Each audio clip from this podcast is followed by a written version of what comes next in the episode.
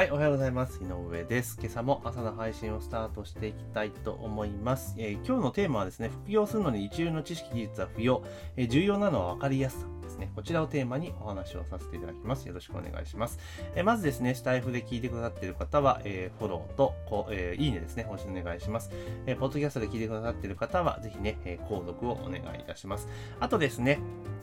えちょっと告知が続くんですけれども、えー Facebook 広告、Instagram 広告の参考書というね、PDF マニュアルを今プレゼントさせていただいております。まあ、広告を使った集客をね、することによって効率が図れますので、ちょっとね、Web 広告挑戦したいぞっていう方は、ぜひね、えー、音声の概要欄から、えー、リケットしていただけたらというふうに思っております。よろしくお願いいたします。で、えー、10月もね、えー、1週目がもう終了と、今日金曜日というところで、えーええこの、え、この金曜日、この週末は3連休になるのかな？っていうところだと思うんですけれども、まあね、今日一日頑張ればまた休みですよというところなんですけれども、まあそんなね、休みとか、まあ連休とかある時にですね、まあ今ね、えー、物価高だとか、いろいろ言われてる値上がりが続くぞと言われてる中で、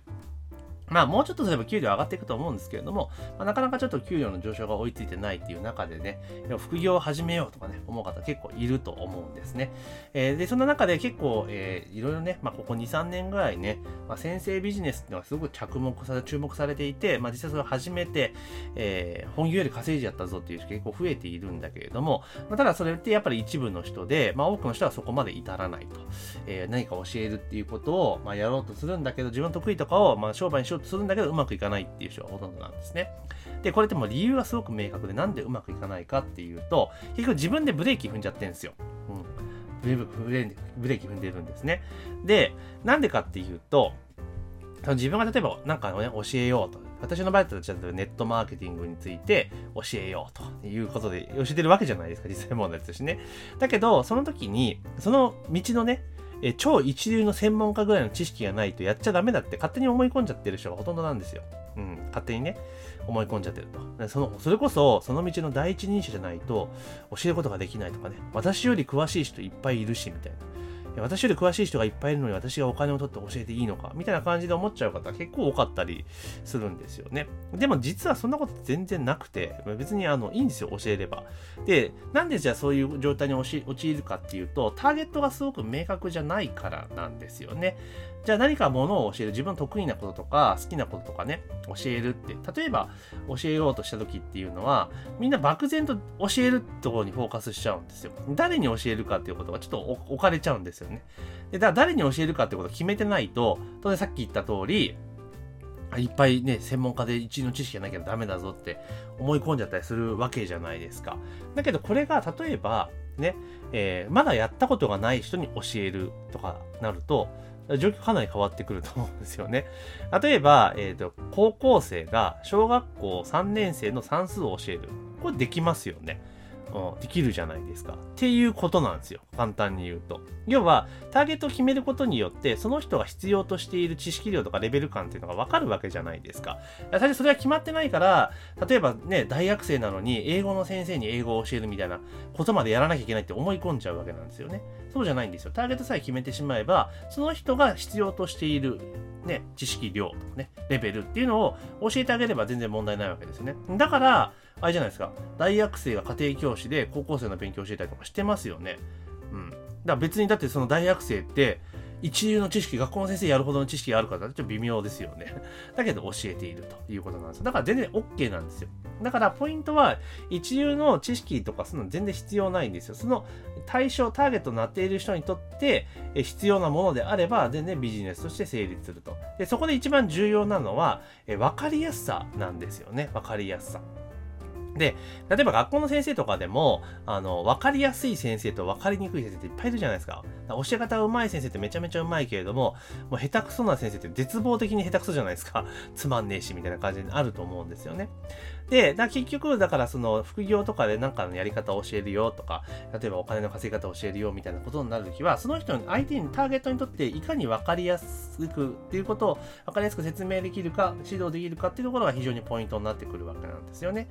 で、結構皆さんこういうのって、あの、なんつうか、お金返してないだけで、人にいろんなものって教えてるんですよ。自分の今までの生活の中で。例えば、会社勤めされている方であれば、普通の、えー、まあ、管理職ない一般職の場合であったとしても、まあ、何年か毎年だって後輩入ってくるわけじゃないですか。ね。うん、新入社員入ってくるわけですよね。そしたら新入社員に何かしら教えますよね。あの、その会社の中のルールであったりとか、仕事の進め方だったり、段取りとかね。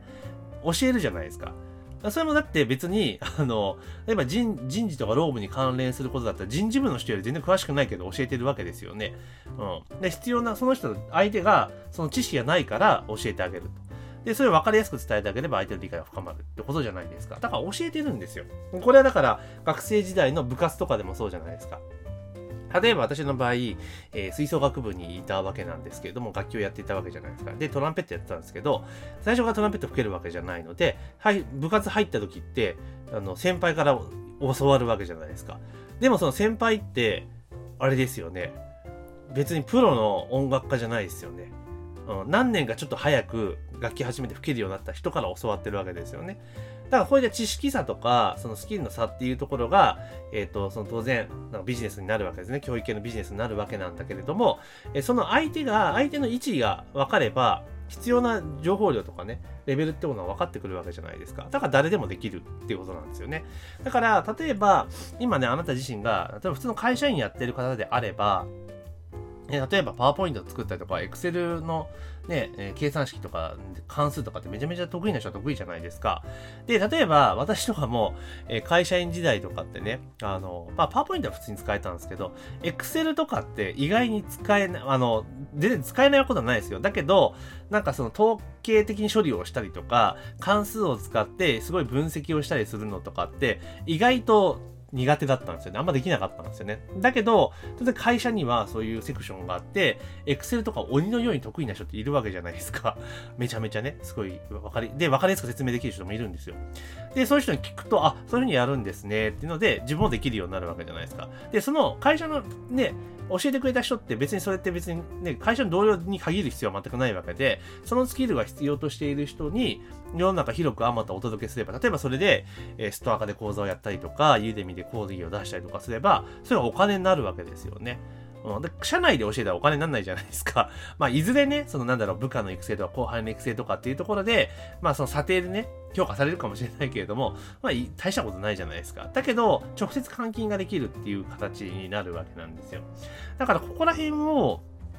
なんていうのかな、あの、自分ができることっていうところをうまく紐解いていくってそれを必要としている人が、ね、存在するマーケットであれば、まあ、いくらでも副業にもなるのかなというところには私は思っています。だから、あの、もちろんね、自分の得意に対して需要がなかったら商売にならんけれども、需要があるものであれば、比較的、ビジネスにはなるかなと。で、それをさらに大きく稼ごうと思ったら、当然知識とかね、経験とか実績とかっていうのをどんどん増やしていかなければいけないんだけども、それで活動していく中で、徐々にその領域っていうのは増えていくわけだから、自然と自分のスキルも上がっていって、教えられる範囲もま広がっていくぞ、みたいな、ま感じになるわけなんですね。だからまずは、あの自分よりもちょっと後ろにいる人向けに、え情報提供していくと、え、指導をしていくっていうところからスタートしていけば、当然自分もどんどん先に進んでいくので、教えられる幅がどんどん広がっていくっていうところなんです。だから、まあ、一流の知識とか技術がなくても全然スタートすることはできますよと。で当然、スキルと知識がどんどん上がっていけば、単価を上げていくことができるっていうわけですよね。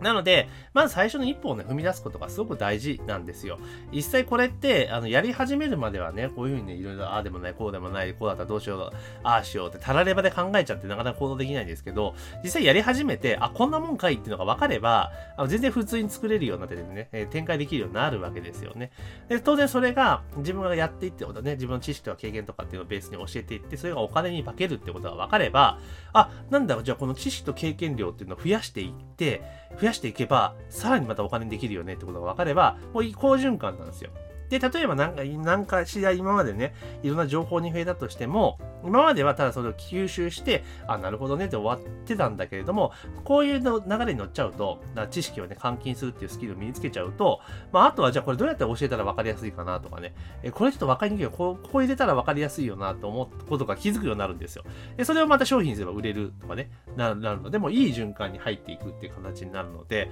まあ、ぜひですね、こういったところをしっかりとね、えー、一の知識とかなくても大丈夫ですよと。まずは自分のちょっと後ろにいる人とか、え、後輩とかね、え、年下の人に教えるぞっていうイメージで、え取り組んでいただけると意外とうまくいくんじゃないかなというふうに思っております。というところで今日はですね、え副業するのに一流の知識、技術は不要、え重要なのは分かりやすさ、こちらをテーマにですね、えお話をさせていただきました。